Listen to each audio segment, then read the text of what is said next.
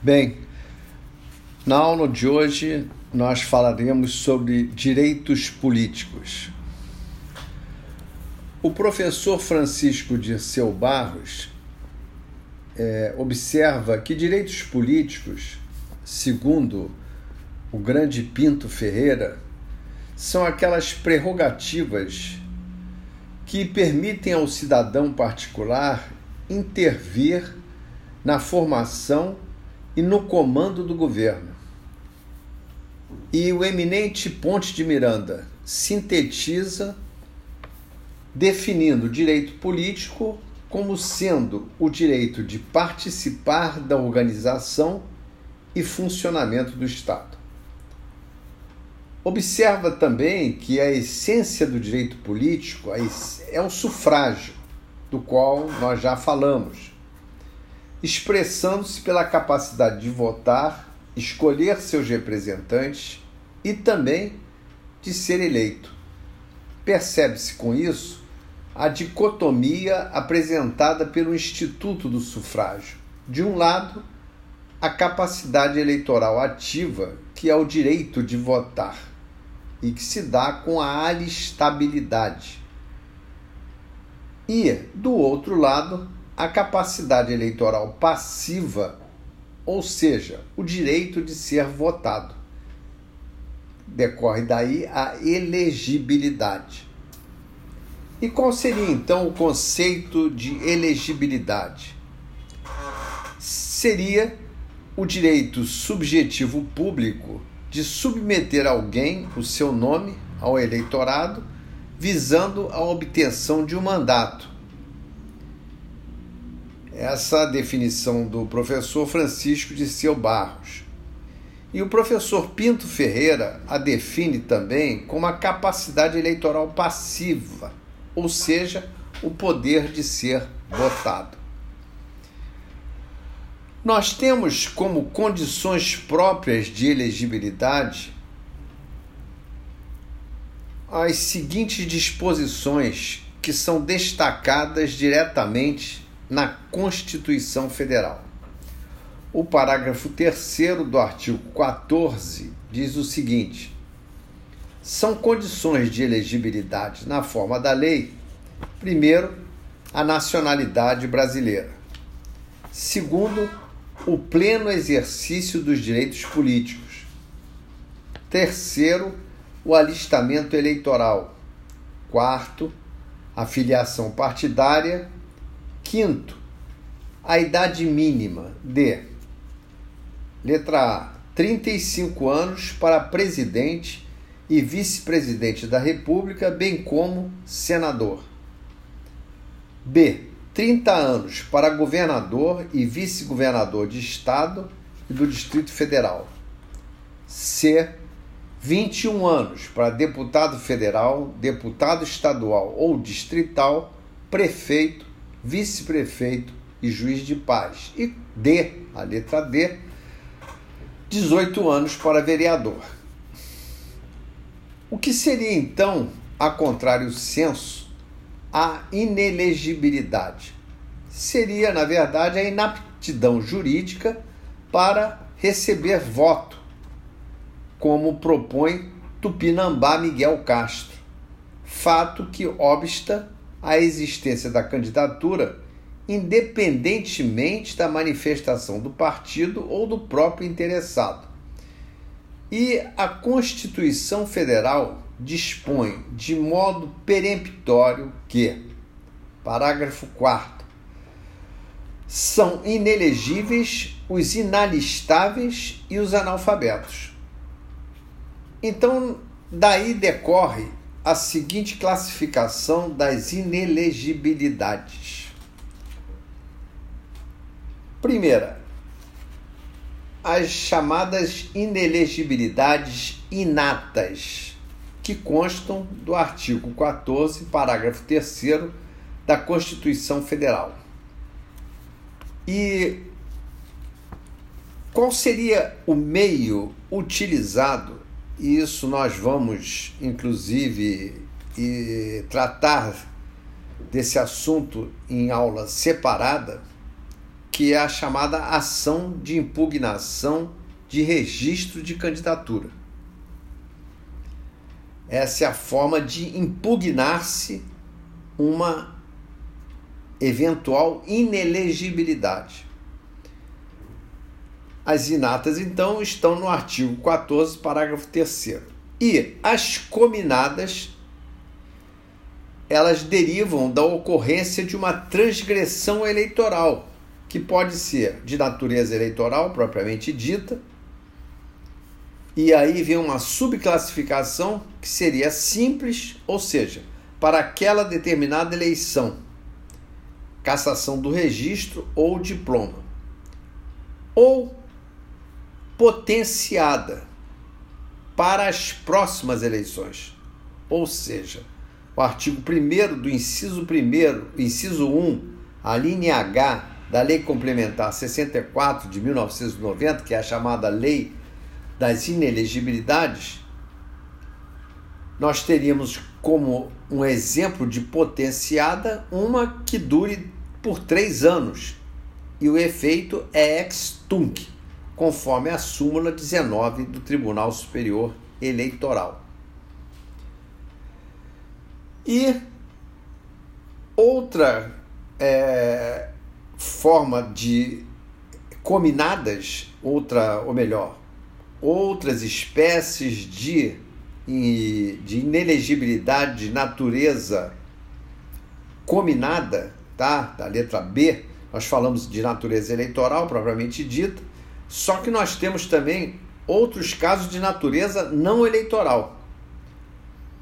E quais seriam elas?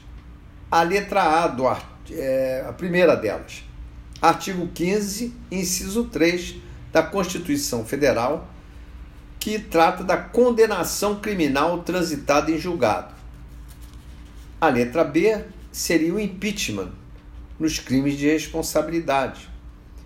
A letra C, a improbidade administrativa, que é uma ação civil pública e que pode, inclusive, cominar uma pena de inelegibilidade. A falta de decoro parlamentar seria a última dessa espécie de natureza não eleitoral. Temos também inelegibilidades absolutas e relativas. É, com relação às absolutas, elas valem para qualquer cargo. Então, você teria, por exemplo, os inalistáveis e os analfabetos. Isso está no parágrafo 4 do artigo 14 da Constituição Federal. E as relativas se referem a determinados mandatos e podem ser originadas de motivos funcionais e motivos de parentesco. Está na própria Constituição. Então, o parágrafo 7 desse dispositivo constitucional, por exemplo, ele afirma que são inelegíveis no território de jurisdição do titular o cônjuge e os parentes consanguíneos ou afins, até o segundo grau, ou por adoção do presidente da República, de governador de estado ou território, do Distrito Federal, de prefeito ou de quem os haja substituído dentro dos seis meses anteriores ao pleito, salvo se já titular de mandato eletivo e candidato à reeleição. Com relação aos militares, a regra constitucional é interessante porque diz no parágrafo 8 que o militar alistável é elegível, mas devem ser atendidas as seguintes condições. Primeiro, se contar menos de 10 anos de serviço, deverá afastar-se da atividade. Segundo, se contar mais de 10 anos de serviço, ele será agregado pela autoridade superior e, se for eleito, passará automaticamente no ato da diplomação, que é quando se efetivamente, no momento em que ele toma posse, ele é diplomado naquele determinado cargo para o qual ele se candidatou Então, no ato da diplomação, ele passa para a inatividade. Nós temos aqui um detalhe interessante com relação às impugnações, que, e essas impugnações dizem respeito à candidatura. Enfim, quando se impugna uma candidatura. E nós vamos recorrer novamente à Lei Complementar 64 de 90, no seu artigo 3. E um detalhe interessante que são legítimos, são, par, é, são partes legítimas para impugnar, primeiro, qualquer candidato, segundo, o partido político também pode, terceiro, a coligação, quarto, o Ministério Público. Aí vocês podem perguntar o seguinte: como fica o eleitor nessa nesse caso? Se ele toma conhecimento de algum candidato inelegível, o que é que ele deve fazer? Segundo a resolução 20.100 de 26 de fevereiro de 98 do Tribunal Superior Eleitoral, no artigo 23, parágrafo 2, está dito o seguinte: qualquer cidadão, no gozo dos seus direitos políticos, poderá, no mesmo prazo de cinco dias, mediante petição fundamentada, dar notícia de inelegibilidade sobre a qual decidirá o juiz. E agora nós partimos, inclusive, é, para medidas processuais, e nós estudaremos isso com muito mais profundidade ao longo do curso, mas de qualquer forma, já se faz aqui, já se traça aqui um esboço, um quadro dessas medidas processuais que podem ser tomadas. Primeiro, antes da eleição, nós temos a ação de impugnação de pedido de registro de candidatura a chamada AIRC, onde se poderá discutir fatos que envolvam o candidato até a data do registro da candidatura. Mas ela só poderá ser interposta a partir deste registro. A outra ação é, seria a investigação judicial eleitoral, que visa a apuração de fatos envolvendo o candidato desde antes do registro de sua candidatura até a eleição, mas só pode ser interposta a partir do registro. Em seguida, nós temos medidas processuais que podem ser tomadas já após a eleição. A primeira delas é o recurso contra a diplomação. E nesse, nesse recurso será possível discutir é, fatos ocorridos é, antes e depois da eleição. Mas ela só será proposta após a diplomação, como aliás o nome já diz. E nós temos também a chamada ação de impugnação de mandato eletivo, que é a AIME, e esta, é, inclusive, está prevista na própria Constituição Federal e poderá perquirir, né, investigar fatos que tenham ocorrido em qualquer tempo, mesmo após o pleito. De qualquer forma, somente será ajuizada após a diplomação. Quais são os princípios básicos referentes à inelegibilidade? Já tivemos aqui os pontos referentes, o ponto, aliás, já abordamos o ponto referente aos princípios eleitorais. É, nesse caso, nós já vamos verificar é, é, é princípios que dizem respeito mais à inelegibilidade. E quais são esses princípios? O primeiro deles é o princípio da elegibilidade privativa a brasileiros natos ou naturalizados. Isso está no artigo 14, parágrafo 3, inciso 1 da Constituição Federal. E em caso de perda da nacionalidade brasileira, por opção tácita ou expressa, com ela desaparecendo também a elegibilidade. Segundo princípio é o da dependência da elegibilidade à condição de eleitor, alistamento eleitoral. Está no artigo 14, parágrafo 3, inciso 3 da Constituição Federal. Esse é outro princípio. É, em seguida, nós temos o princípio da observância do limite etário, que é o artigo 14, parágrafo 3, inciso 6, a linha D da Constituição Federal. Interessante é que o artigo 11, parágrafo 2 da Lei 9504 de 97 estabelece que a idade mínima constitucionalmente estabelecida como condição de elegibilidade é verificada tendo por referência a data da posse.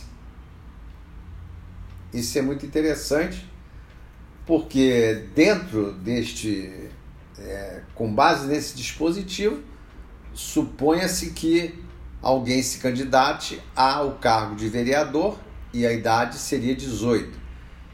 E como é que se contaria, como é que se aferiria essa idade? Se por acaso ele se candidatou e quando da eleição ele tinha 17 anos e 10 meses, mas na data da posse ele já havia completado os 18 anos, aplica-se, aplica-se, portanto, esse artigo 11 da Lei 9.504/97, seu parágrafo 2, porque é a data da posse. Existe uma posição divergente, divergente com relação a esse posicionamento, que é que, no, na verdade, essa ferição etária deve ser feita no ato do pedido de registro da candidatura e não na posse. Outro princípio, que é o da vedação à elegibilidade, está no artigo 14, parágrafo 4 da Constituição Federal. Enquanto não for superada a condição de analfabeto na inscrição eleitoral. Enfim, houve inclusive fato concreto em que um determinado candidato foi submetido à prova é, com relação à verificação de ser ou não analfabeto. Tá? E depois o princípio da obrigatoriedade de prévia filiação a partido político. Está no artigo 14, parágrafo 3, inciso 5 da Constituição Federal. E se nós lermos aí o artigo 143, parágrafo 8, combinado com 42, parágrafo 6 da Carta Magna, nós podemos afirmar que é possível é, ao militar a candidatura ser uma prévia filiação partidária, é, sendo suficiente que ele seja indicado por partido político em convenção partidária. E aí vem uma resolução, que é de número 20.993 de 2002 do TSE, que diz que o militar era estável e elegível, mas não é filiável. Situação contrária é o do militar da reserva, que deve se filiar com a antecedência necessária. Há um outro princípio, obrigatória o princípio da obrigatória identidade do domicílio eleitoral à circunscrição a que se vincula o mandato representativo postulado. Aqui existem exceções: presidente, vice-presidente da República. Isso vocês podem ler no, no parágrafo 3, inciso 4 do artigo 14 da Constituição Federal. Outro princípio é da, da extensão das restrições da elegibilidade aos parentes dos titulares de mandatos. Na leitura do parágrafo 7 do artigo 14, da Constituição Federal e a súmula vinculante número 18. E vocês vão ver que o concubino está equiparado ao cônjuge, por força do artigo 226, parágrafo 3 da Constituição Federal, regulamentado pela Lei 9.278 de 96, que trata da união estável. Bom, a emenda da reeleição mudou o panorama no tocante às inelegibilidades serem absolutas para o TSE. O parágrafo 7 foi relido com os parágrafos 6 e 5 do artigo 14, permitindo a elegibilidade dos parentes se o titular do mandato for reelegível e desincompatibilizar-se definitivamente ou renunciar nos seis meses anteriores ao pleito. O princípio da desincompatibilização e desobstrução da inelegibilidade dos titulares de cargos executivos. Bom, desde que eles é, apresentem renúncia seis meses antes do pleito, eles podem concorrer a outros cargos. O parágrafo 6 diz assim: para concorrerem a outros cargos, o presidente da República, governadores de Estado e do Distrito Federal e os prefeitos devem renunciar aos respectivos mandatos até seis meses antes do pleito. Artigo 14, parágrafo 9 da Constituição Federal. E, finalmente, o princípio da desincompatibilização propriamente dita que os casos de inelegibilidade em nível infraconstitucional, ou seja, aquel, aqueles casos que são regidos pela, principalmente é, pela lei das inelegibilidades, estão elencados no artigo 1 da Lei Complementar 64 de 1990. Então, encerramos aqui esse resumo dos direitos políticos.